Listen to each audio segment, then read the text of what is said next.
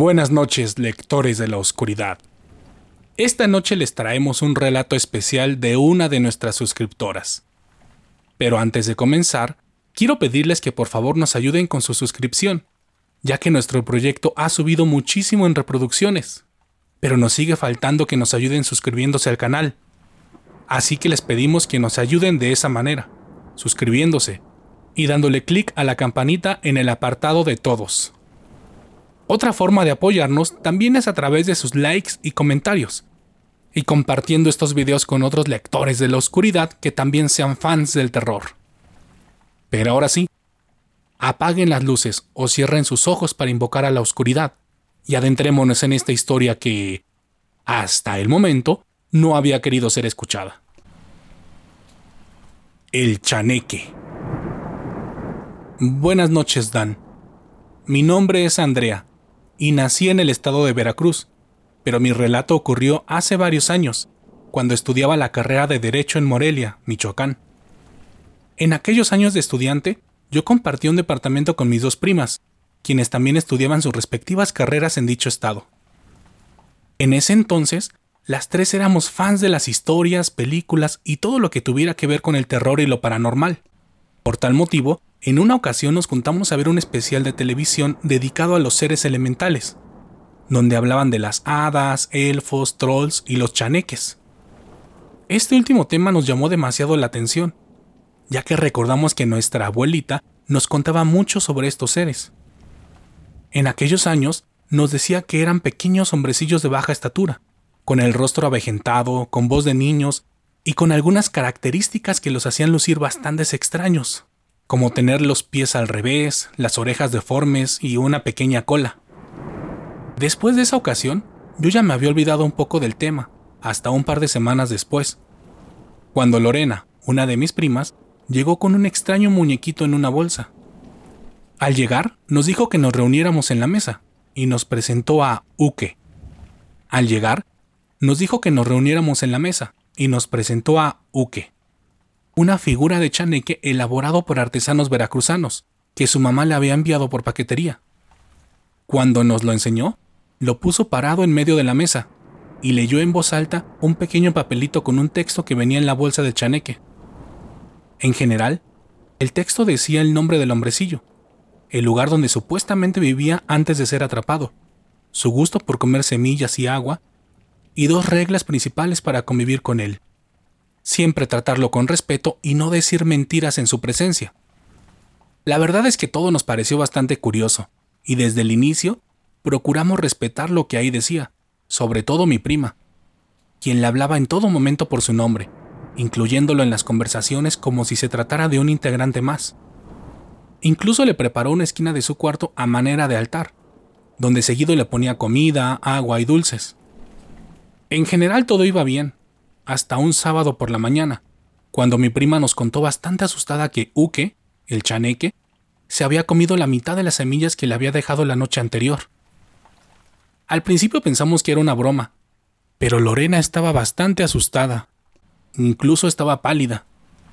Y para que le creyéramos, nos llevó al pequeño altar donde tenía el pequeño ser. Y en efecto, el platito de semillas estaba casi a la mitad, y había semillas regadas por todo su cuarto. Para calmarla, le dijimos que quizás se había metido algún insecto o animal, pero ella nos dijo, No, fue Uke, mírenlo, se está burlando. Nos dijo señalando la pequeña figura. Nosotros le dijimos que se calmara, que quizá estaba alterada porque estábamos en época de exámenes. Pero cuando vi a la figurilla, sí tenía una expresión distinta, y en efecto, parecía tener una extraña sonrisa burlona. Yo no le dije nada a mi otra prima, para no afectar a Lore, pero estoy segura que ella también lo notó, porque después de ese día procuraba no hablar del tema y evitaba a toda costa entrar al cuarto de Lorena. Después de eso, las cosas se comenzaron a poner aún más extrañas. Un día por la mañana, encontramos una serie de pequeños puntitos blancos por toda la casa, los cuales parecían pequeñas huellas porque cuando nos acercamos para verlas con detenimiento, tenían la forma de un pie deforme, con tres puntitos cada una, a manera de dedos. y parecían encajar perfectamente con la forma y tamaño de los pies de la figurilla del chaneque. Después, un sábado por la noche, cuando veíamos una película en la sala, comenzamos a escuchar un susurro. Al inicio, creímos que provenía de la televisión, pero al percatarnos todas de la voz, le bajamos el sonido a la pantalla y el susurro seguía escuchándose. Lorena se exaltó de inmediato y dijo que era Uke. Yo le dije que se calmara, que seguramente era alguno de los vecinos, que tenía el volumen de su tele muy alto, así que empezamos a rastrear el origen del sonido. Suscríbete. Al inicio, el sonido parecía estar presente en toda la casa, ya que se escuchaba bastante fuerte tanto en los cuartos como en el baño y en la cocina. Pero después, el ruido fue centrándose cada vez más en el cuarto de Lore, al grado de que se fue incrementando el volumen de los susurros, de los cuales no alcanzamos a entender lo que decían, pero era como una oración, con la voz distorsionada.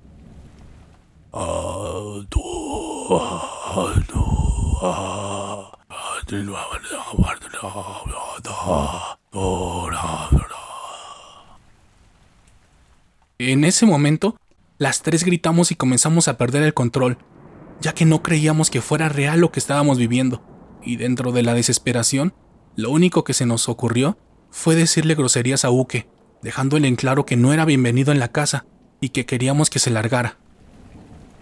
Minutos después fueron cesando los susurros, y las tres nos quedamos a dormir juntas en la sala. Al día siguiente, ocurrió la experiencia más fuerte que tuve con el chaneque. Ese domingo, después de desayunar, yo me quedé sola en el departamento, ya que Lore y mi otra prima fueron al mercado a comprar la comida para la semana. Cuando se fueron, me dijeron que me cuidara mucho, pero yo les dije que no se preocuparan, que el mono ese no me haría nada. Y esa frase describía perfectamente mi sentir en aquella ocasión, pues estaba harta de que estuviéramos temerosas en nuestra propia casa. Así que decidí entrar al cuarto de Lore para barrer, totalmente decidida de que todo aquello era obra de nuestra imaginación. Pero cuando entré, Uke estaba en lo más alto del ropero de Lore, lo que me dio bastante miedo, ya que ninguna de las tres alcanzaba esa altura, a menos de que nos subiéramos en alguna silla, además de que el chaneque siempre estaba en su pequeño altar. En ese momento sentí un terror indescriptible, ya que mi cerebro intentaba darme una explicación lógica, pero mi ser sabía que aquello era algo sobrenatural. Aún así, barrí rápidamente alrededor de la cama de Lore, intentando ignorar a la horrible figurilla, cuando de repente sentí un golpe bastante fuerte en mi espalda, como si me hubieran aventado una piedra grande, y al voltear, vi al chaneque tirado en el piso, justo al lado de mis pies. Mi reacción casi instintiva fue patearlo, pero cuando lo hice, sentí un terrible terror en mi estómago, pues sabía que quizá me estaba metiendo en problemas. Así que con coraje, agarré la bolsa de la basura y lo metí, cerrándola fuertemente con tres nudos. Yo temblaba del miedo y del coraje, ya que cuando lo agarré, podía jurar que la textura había cambiado de ser de tipo acartonada a sentirse caliente y tersa, como si fuera piel, además de que podía jurar que algo se movía dentro de la bolsa. Yo me puse mis tenis, una sudadera y una gorra, y salí a la calle, caminando apresuradamente con la bolsa de basura en la mano, para tirar todo su contenido en una coladera que estaba cerca de la calle del departamento donde vivíamos. Cuando llegué a casa, me puse a llorar y a rezar hasta que mis primas regresaron del mercado. Cuando llegaron, les conté todo lo ocurrido, y las dos estuvieron de acuerdo en que fue lo mejor para nosotras. Los días pasaron, y ya no escuchamos nada, hasta un par de semanas después, cuando se hizo cada vez más común que tocaran el timbre del departamento, y cuando nos asomábamos, no había nadie en la calle. A veces, por las noches, también tocaban el portón de la calle, y pasaba lo mismo. Cuando nos asomábamos, no había nadie. En cuanto pudimos nos cambiamos de aquel departamento y rentamos en otra zona de Morelia, donde ya no nos ha pasado nada. Pero desde entonces, tenemos mucho miedo cuando vemos que venden duendes, chaneques o trolls en los tianguis o mercados ya que la gente a veces no se da cuenta de qué tipo de seres están metiendo en sus casas. Gracias por llegar hasta el final de este relato, lectores de la oscuridad. Déjenme en la caja de comentarios su opinión sobre esta historia, o ya saben, También pueden dejarme un emoji de fantasmita para saber que llegaron hasta el final del video. Eso significará mucho para mí. También recuerden suscribirse a nuestro canal de YouTube y activar la campanita para que les notifique cuando subamos el próximo video.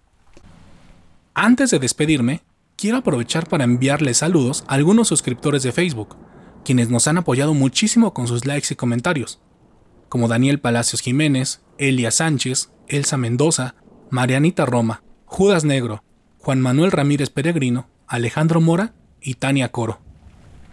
Pero ahora sí, me despido por esta ocasión, recordándoles que mi nombre es Daniel Robledo y pueden encontrarme en Twitter como Wario Dan. Buenas noches.